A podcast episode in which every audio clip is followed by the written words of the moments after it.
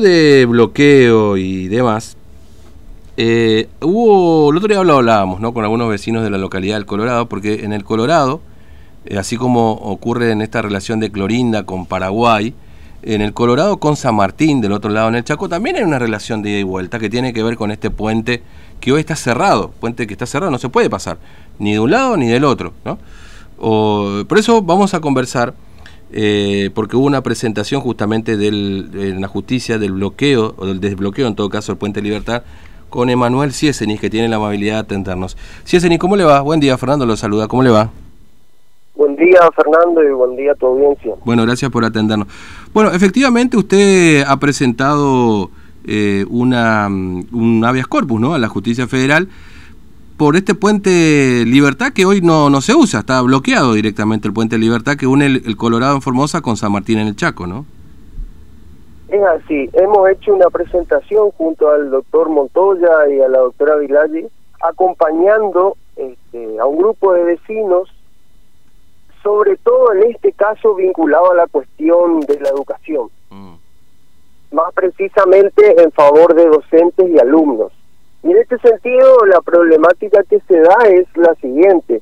Hay muchos docentes que viven en el Colorado, pero que trabajan mm. del lado del Chaco, en San Martín o en Roca, y viceversa, digamos, docentes que viven en San Martín y trabajan en el Colorado. La cuestión es que ahora con la presencialidad se les complica, mm. porque si fuera solamente clases virtuales, bueno, este, el año pasado se desarrolló de esa forma, este, más allá de los inconvenientes propios de la virtualidad, no corría riesgo su estabilidad laboral. En este momento sí, porque el día 18 se estableció en la provincia que se presenten los docentes y el día 22 de febrero se estableció en la provincia del Chaco que se presenten los docentes en sus lugares de trabajo. Entonces, eh, ante la no respuesta del gobierno ante esta situación se hizo esta presentación que lo que se plantea fundamentalmente es que el gobierno genere protocolos específicos para resolver este tipo de problemas.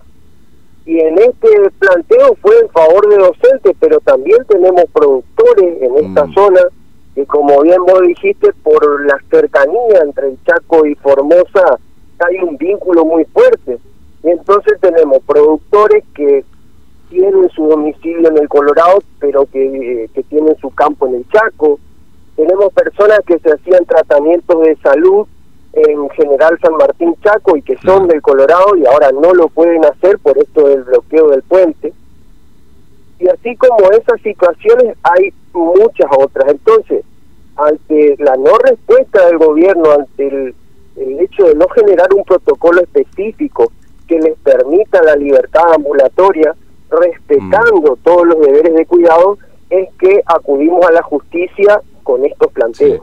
¿Y, qué resolvió la justicia? Porque la audiencia fue ayer, ¿no es cierto? A propósito de esto. eh, mira, no resolvió nada, no resolvió la cuestión de fondo. Lo que sí, el juez se declaró incompetente, así es que estamos esperando la resolución de la Cámara al respecto.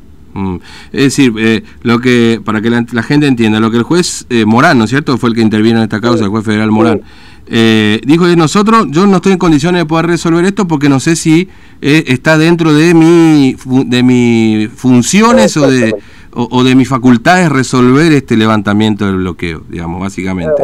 Pues que, ha pasado mucho, digamos, en este tiempo, ¿no? Ha pasado que ha pasado mucho, digo, que la justicia federal... Nosotros entendemos que es una cuestión federal porque está en el juego derechos constitucionales y porque aparte tenemos una cuestión eh, interprovincial, ¿no? De ciudadanos que eh, viven en el Colorado y trabajan en San Martín, de ciudadanos del Chaco que están teniendo un problema con el Estado provincial formoseño, porque el problema aquí puntualmente para los docentes que no pueden hacer la cuarentena de 14 días, por más que lo hagan en el domicilio, porque eso le impide continuar con su trabajo. Entonces lo que nosotros necesitamos son protocolos específicos que empiece a pensar el gobierno en generar protocolos específicos a ver, tal vez algún PCR negativo, más de un PCR negativo, por ejemplo, Corrientes, eh, habilita para que, transporte, que se traslade la gente un PCR negativo que te dura un mes. Claro, el puente, ¿no? el puente. algún ejemplo, nosotros le decimos al gobierno qué tiene que hacer. Le pedimos que con su equipo interdisciplinario genere un protocolo específico para atender estas problemáticas puntuales. Porque un docente no puede venir del Chaco, un docente que trabaja, te doy un ejemplo concreto para que se entienda.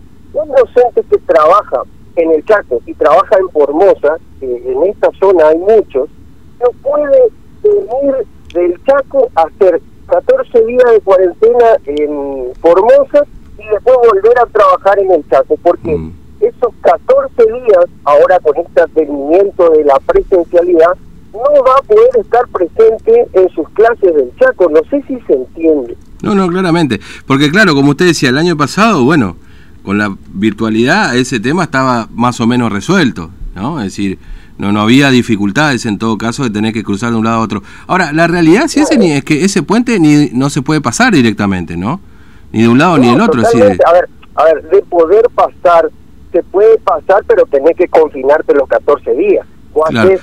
le pregunto esto porque... No, le Sí, le pregunto esto porque no sé si ahí porque lo que nosotros teníamos como información es que solamente Mansilla era el lugar donde se podía ingresar a la provincia. No, ahora en ah. algunos casos permiten ingresar por acá, pero el problema concreto que está teniendo esta zona es justamente el del protocolo de 14 días. En esa, a ver, mm. como te dije anteriormente, un docente que trabaja en el Chaco y tiene que venir a Formosa porque tiene algunas horas ¿Cómo hace para continuar la presencialidad en el Chaco durante los 14 días? O te planteo al revés, digamos, los alumnos que tienen, que están cursando, que están llevando adelante sus carreras de nivel terciario en San Martín o en Roca, ¿cómo hacen si cada vez que tienen que ir a una clase van a tener que volver a Formosa, a sus domicilios, confinarse 14 días y después recién ir a la próxima clase? es decir, que irían a clase cada 15 días, es decir, que los profesores darían clase en el Chaco cada 15 días, no sé si se mm. entiende. Sí, sí, sí, sí, sí, sí, se entiende absolutamente. Es necesario que se genere un protocolo específico que atienda esta cuestión. Mm, claro, obviamente. Ahora, ¿y, ¿y, esto cuánto? Bueno, la Cámara ya ha tenido distintos planteos, ¿no? Pero claro, acá se está resolviendo un tema del bloqueo y un protocolo específico, digamos que habría que ver qué define la Cámara. Pero, pero bueno, ¿cuánto tiempo demoraría esto? Porque ya la otra semana empiezan las clases. No, a ver, ya tendrían que haberse presentado. Y en este momento los docentes este, en el claro, hay cierto, paro, este, en Formosa se presentan justificaciones, pero estas personas necesitan soluciones de fondo. Mm. ¿Y por qué te digo esto? Porque esta incertidumbre a muchos de ellos les está causando graves problemas de salud. O sea, acá no solamente se atenta contra la libertad ambulatoria, sino que como consecuencia también se puede atentar contra el derecho al trabajo, también se puede atentar contra el derecho a la salud, porque el, el derecho a la salud no solamente implica la salud física, sino también psíquica y emocional. Y eso se está vulnerando con este tipo de situaciones. Por eso necesitamos soluciones de fondo y por eso acudimos a la justicia, no para que la justicia nos determine el protocolo, sino para que ordene que el gobierno genere protocolos específicos en estos casos. Claro, entiendo. Este, César, gracias por atendernos, muy amable, que tenga buen día. Gracias a usted, igualmente. Un abrazo, hasta luego. Manuel Cesenis, este, dirigente de, de, la oposición también, planteando este tema de, de lo que ocurre en el puente, ¿no? Claro, empiezan a habilitarse